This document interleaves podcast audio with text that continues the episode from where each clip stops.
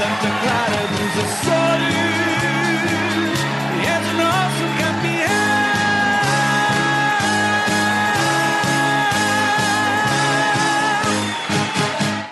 Bem, bem-vindos a mais um Bravos Podcast. Depois de um intervalo de duas semanas devido ao processo eleitoral aqui no Clube de Desportivo de Santa Clara e também ao facto de estarmos todos focados no objetivo Europa, hoje voltamos com um convidado aqui muito especial, Diogo Boalma, o homem forte do futebol de Santa Clara nos últimos seis anos. O Diogo tem 38 anos, é natural de Lisboa, tem uma licenciatura em Direito eh, e em Gestão de Desporto, ou seja, duas licenciaturas, e uma pós-graduação em Direito Desportivo. É casado, tem três filhos, é caso para dizer que é um homem direito.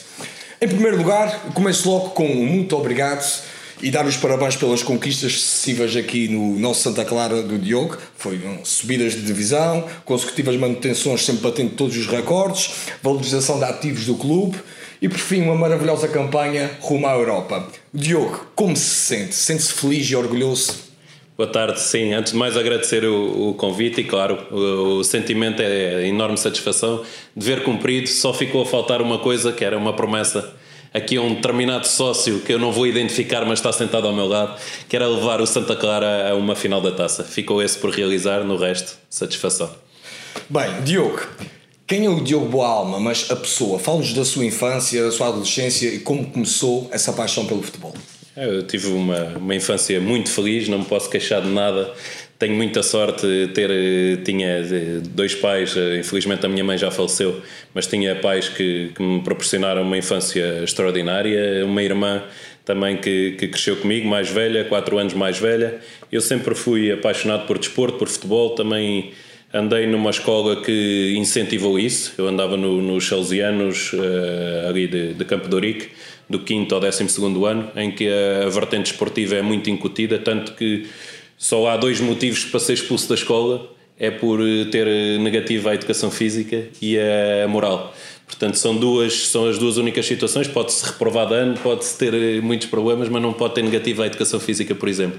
E então é muito incutido o desporto, os valores do desporto também, e eu cresci com isso e o futebol sempre foi a minha paixão. Não sou daqueles que é o pai que incentiva o futebol, como o meu pai não ligava muito a futebol, começou a ligar comigo, começou a ir ao estádio comigo, começou a, acompanhar mais o, o futebol comigo mas eu sempre, sempre fui um pouco maluquinho por futebol. Mas foi bom jogador de futebol? Chegou não. a jogar futebol? Era, era guarda-redes, mas não era, não era muito alto, portanto fui bom guarda-redes de futsal, futsal sim e em que me cruzei depois também com, com o presidente na equipa da faculdade. Eu fui guarda-redes e ele, e ele o pivô da equipa e conseguimos até uma subida de divisão no desporto universitário juntos uh, e depois fui treinador dele. Mas, uh, mas joguei federado vários anos com, em futsal, o futebol 11 não, não tinha altura para, para poder jogar. Era essa pergunta mesmo que, que eu ia fazer já a seguida. O, uh, o Diogo vem para o Santa Clara devido a uma amizade que tem com o nosso presidente Rui Cordeiro. Conte-nos como foi o início dessa amizade. Foi preciso um tradutor como o Morita teve ou não foi necessário?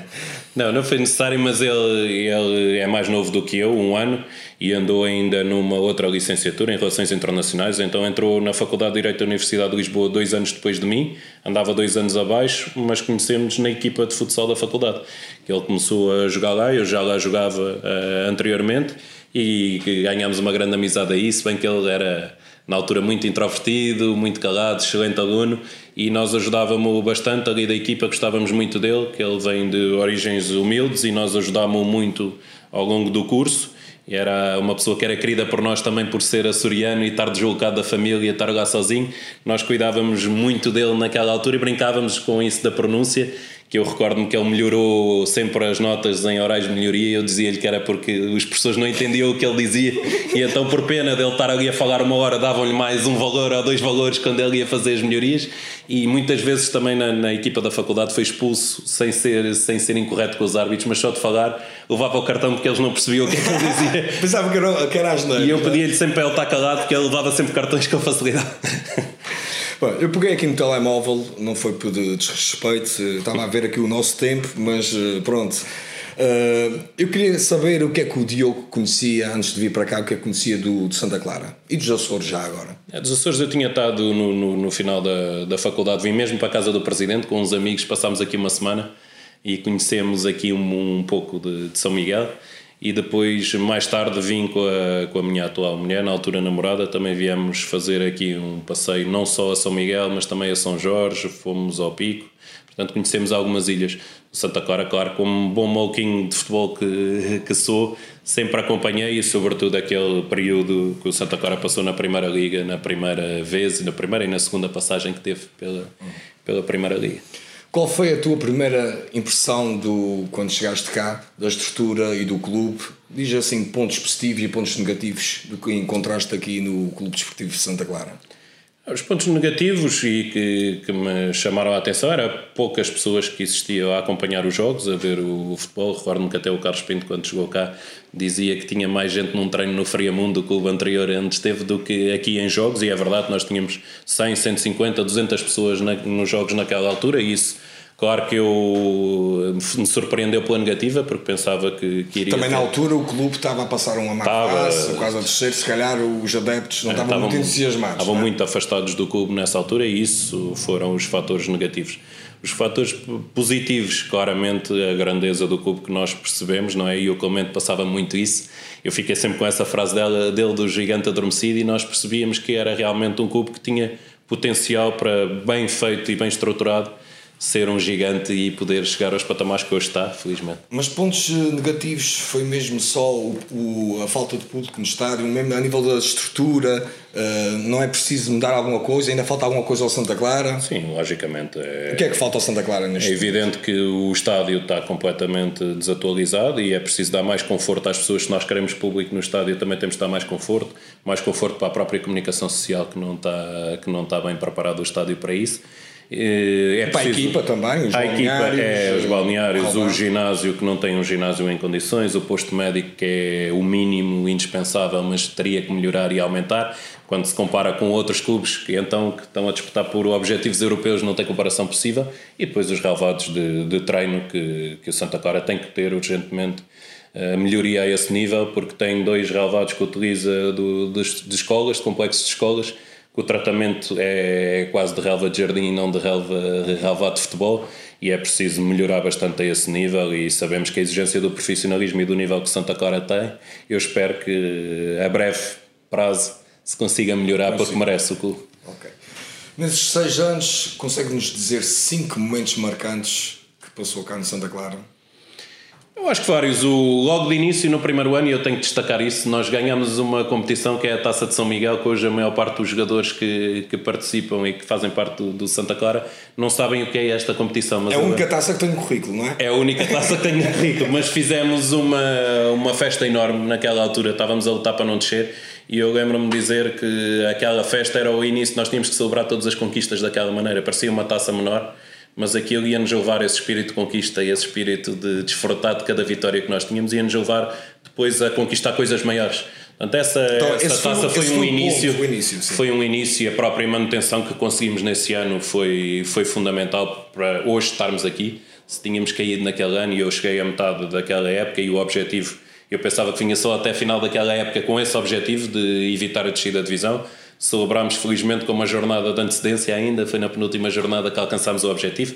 Isso foram duas conquistas importantes para começar esse trajeto nesse primeiro ano que marcou. Depois, obviamente, no segundo ano foi, foi interessante vermos que nós eh, conseguimos o melhor arranque que ainda hoje é o melhor arranque de sempre de uma equipa na segunda liga, com sete vitórias e um empate com o Mr. Daniel Ramos eh, antes de sair para o Marítimo e conseguimos esse arranque extraordinário. Mas, obviamente, a subida da divisão que foi o grande e grande ponto de viragem do clube. Neste, neste ano, o Santa Clara não chegou a subir, pois não? Não, ficou. Sente que se o Daniel tivesse continuado no Santa Clara, tinha sido já naquele ano a subida? Sinto que podíamos ter disputado até a final, mas se calhar não era o momento, o Santa Clara não estava preparado ainda a muitos níveis. Melhorou muito a sua estrutura, uh, daí até ao ano seguinte em que nós conseguimos efetivamente alcançar o objetivo e era cedo demais, não era esse o objetivo ainda naquele ano, era estruturar as coisas para no ano seguinte sim apostar numa subida, mas poderia ter acontecido da forma que as coisas estavam, poderia ter acontecido.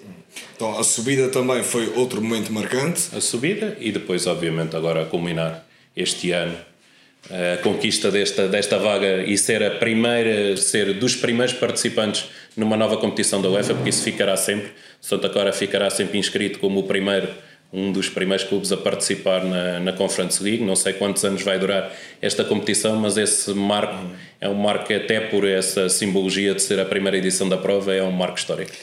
E os três piores momentos que já passou cá assim nos Açores? Assim, três momentos menos bons que tenha tido cá nos Açores? Felizmente só guardo boas recordações, não, não tenho nenhum... Por exemplo, no início uh, notava-se que havia algumas pessoas, não muitas, mas que estavam sempre a criticá-lo, isso lhe magoava, isso dava-lhe mais força.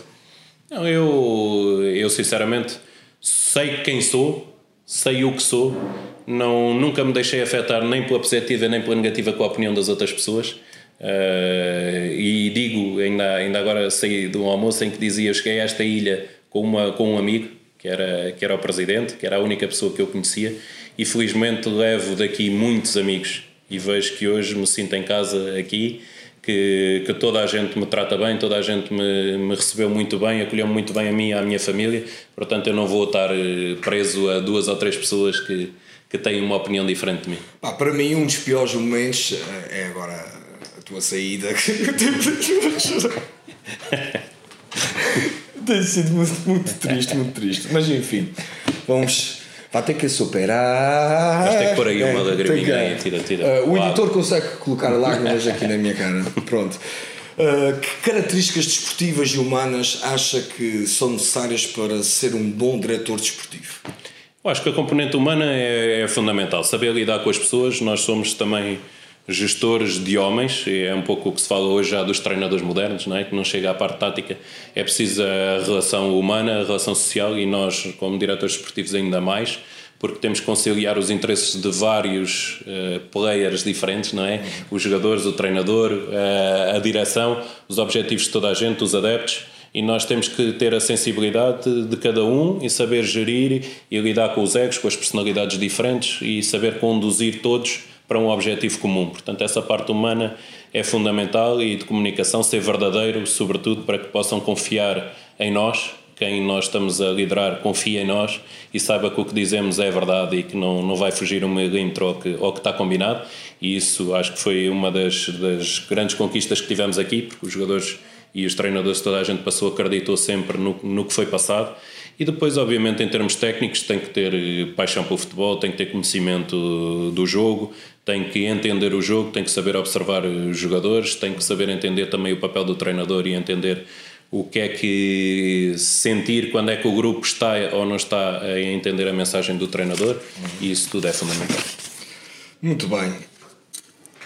Nós eh, estamos cá nos Açores, eh, um sítio que se calhar a maior parte dos jogadores não conhece. Que argumentos utiliza para convencer os jogadores e empresários eh, a trazer os jogadores para o Santa Clara? Hoje é mais fácil. É, é verdade que no início era mais difícil, não só por estarmos na segunda liga e o contexto também financeiro é, é, é diferente, mas também porque o, o, clube não tinha a reputação que hoje tem. É? Hoje estamos num patamar, eh, patamar mais alto do futebol português, temos feito boas épocas consecutivamente, os jogadores têm o, o exemplo de anteriores jogadores que foram valorizados com a sua passagem aqui e isso ajuda a atrair quer os jogadores, quer os seus empresários percebem que aqui há potencial para valorização e para eles darem um salto maior ainda na sua carreira. Portanto, hoje é muito mais fácil trazê-los. Depois, sabem que é um clube cumpridor, que os jogadores recebem a tempo e horas, o que nem sempre acontece no futebol português noutros lados, e isso também é uma mais-valia. E depois, quando são jogadores uh, jovens, nós muitas vezes dizemos que aqui tem uma vantagem deles poderem concentrar só no futebol, não tem tanta vida noturna, tanta distração nesse aspecto, é ideal para quem quer afirmar-se no futebol, se está concentrar. Está a querer dizer que São Miguel não tem uma boa vida noturna? Estou a dizer que não é especialidade, ah, tá não é bem. especialidade aí. e portanto é ideal para, com a calma, com a natureza toda que nos envolve e sem trânsito, sem essas confusões, é ideal para a pessoa se focar apenas na sua profissão. Qual foi a reação à pergunta mais inesperada de um jogador ou de um empresário sobre a realidade açoriana, por exemplo? Pá, o cartão de metro serve para utilizar cá nos Açores? Como é que se vai para os Açores? Dá para ir de autocarro? De... Há alguma pergunta assim? Não, já, já tive pessoas que realmente não sabiam que estávamos num, numa ilha e que não sabiam que só de avião é que poderiam vir para cá. E isso tive, mas nada. Hoje em dia acho que as pessoas também pesquisam, quando são abordadas, pesquisam onde é que se localiza o clube e compreendem o contexto e a realidade em que se insere. Não tive assim nenhuma pergunta E assim, histórias hilariantes que já viveu no mundo de futebol, com jogadores, com treinadores, tem assim alguma história assim marcante, divertida, que, que tenha acontecido com o Diogo, diretor aqui de Santa Clara, ou não, ou noutro clube qualquer, uma história assim que tenha, que tenha estado presente, ou que reconheça, que seja assim hilariante, que nós no futebol, e aí temos um grande contador de histórias, temos o Clemente, que um dia vamos ter aqui no nosso Bravos Podcast, que tem histórias divertidíssimas, hilariantes do futebol português. O Diogo tem assim alguma história que tenha acontecido Já, consigo? já que falas no, no Clemente, eu posso contar uma que lhe aconteceu, uma das últimas que lhe aconteceu, que ele acompanha aí o, os jogadores eh, de início e é fundamental na, na, na adaptação deles cá e acompanha-os aos exames médicos, acompanhou o, Morita, por exemplo, aos exames médicos e ele precisava de fazer uma ressonância e, e, precisava de lhe perguntar se ele tinha algum médico, não é? Quem ia fazer o exame, perguntou-lhe se ele tinha algum metal no corpo. E o Clemente precisava de lhe fazer essa pergunta e ele usava um tradutor do, do Google em que ele, da forma de falar açoriano carregado, o Google traduziu como tens algum metal no cu e o Morita ficou com uma reação a essa pergunta, não estava a perceber o que é que ele queria dizer e Mas ele disse estranhou que muito. sim ou que não? Estranhou muito a pergunta e disse: Não, não, não. Mas é uma das muitas histórias que nós levamos daqui a contar e ainda há pouco contávamos várias delas. Ó Diogo, nós temos a noção que o Diogo durante muitos anos foi sempre uma pessoa low profile, eh, calma, serena, nunca apareceu muito, nunca deu, nunca teve muito mediatismo eh, eh, aqui no, no Santa Clara a nível de televisão. Mas esta época, no, no último jogo eh, com o Gil Vicente em casa, foi à conferência de imprensa e foi e ficou conhecido por ser uma das pessoas, ou das primeiras pessoas, numa conferência de imprensa em Portugal, a dizer o palavrão. Está eu gostava de saber, eu peço que o editor depois coloque aqui o, uh, o apitozinho. Já agora, vamos aproveitar aqui, dá trabalho ao editor.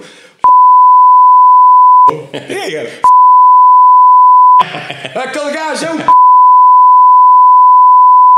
Vá, ajuda, dá adrenalina cá para fora. Dá trabalho ao editor. Bem, Diogo, o que é que o levou a tomar aquela atitude? Uh, perante aquela situação, sentiu que o, o grupo precisava de uma defesa, precisava de um murro da mesa. O que é que? Sim, eu, eu que me recordo aqui falei eh, nestes anos todos ao Serviço de Santa Clara, só falei em duas conferências de imprensa. Foi uma no Estádio do Dragão há dois anos, também num, num, num jogo que fomos eliminados para a Taça de Portugal, e foi este do Gil Vicente. E este, claramente, da forma que foi uh, Qual foi a palavra que o disse? jogo, Qual foi a palavra que disse? Fudido. Mas aí eu estava a parafrasear o, o treinador Daniel Ramos e se eu, lá está há pouco falávamos da verdade, se eu vou à conferência de imprensa e estou a dizer o que o treinador disse exclusivamente isto, eu tenho que dizer pelas palavras que ele disse e não alterá-las. E portanto foi isso que foi na altura, mas foi porque os jogadores de facto estavam revoltados. Tínhamos perdido o jogo de uma forma injusta ao cair do pano com um penalti completamente inexistente e que não era compreensível ou não é compreensível tendo vídeo ao árbitro e tudo.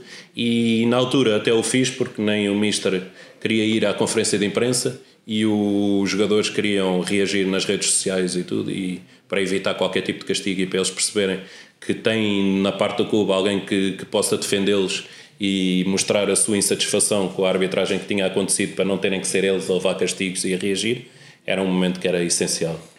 Bem, nesses eh, seis anos eh, fez grandes contratações. eh, Por exemplo, temos aqui Moritas, Villanuevas, Fábio Cardoso. Qual é a sua principal política na contratação desses jogadores? Como é que funciona? Como é que consegue achar esses grandes jogadores que muitos deles que estão desconhecidos ou em campeonatos pouco conhecidos? Como é que o que é que faz para encontrar esses grandes talentos e trazê-los para Santa Clara? Há várias coisas.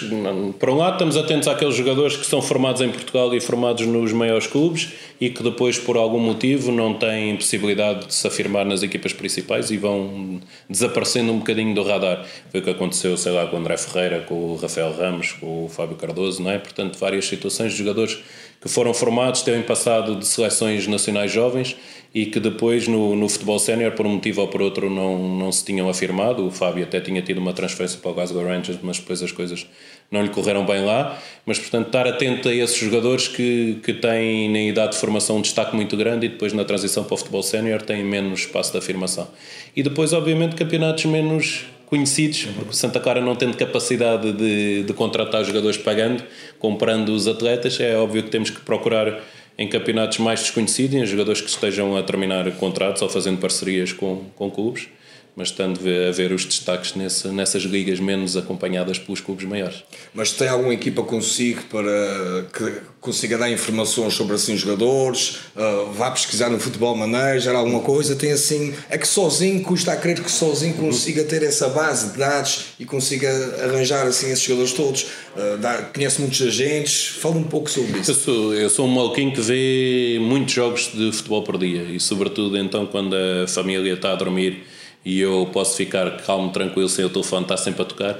Eu todas as noites vejo vários jogos de várias ligas, vejo, acompanho sempre os compactos de todas as ligas uh, mais importantes uh, da América do Sul e, e, ligas europeias e gosto de ver esses compactos e ver eh, quais são os jogadores que se estão a destacar acompanhar também as seleções nacionais jovens e os torneios de seleções nacionais jovens, para que o mesmo que se faz em Portugal relativamente ao acompanhamento daqueles jogadores que na transição para o sénior não têm aproveitamento, ver-se nos outros países, que também acontece muitas vezes. Jogadores que se destacam em torneios internacionais por seleções e depois não têm espaço nos seus países. E depois, ao longo dos anos, já fui criando, obviamente, uma rede de contactos grande em muitos países de pessoas de confiança que eu, que eu conheço e que sei que me passam informações válidas para que eu depois possa fazer uma triagem e ir vendo os jogadores que se estão a destacar e que eles próprios identificam, para além dos agentes, que sim, hoje têm um papel importantíssimo e nós, felizmente, trabalhamos com agentes de todo o mundo que temos contacto com eles. Ok.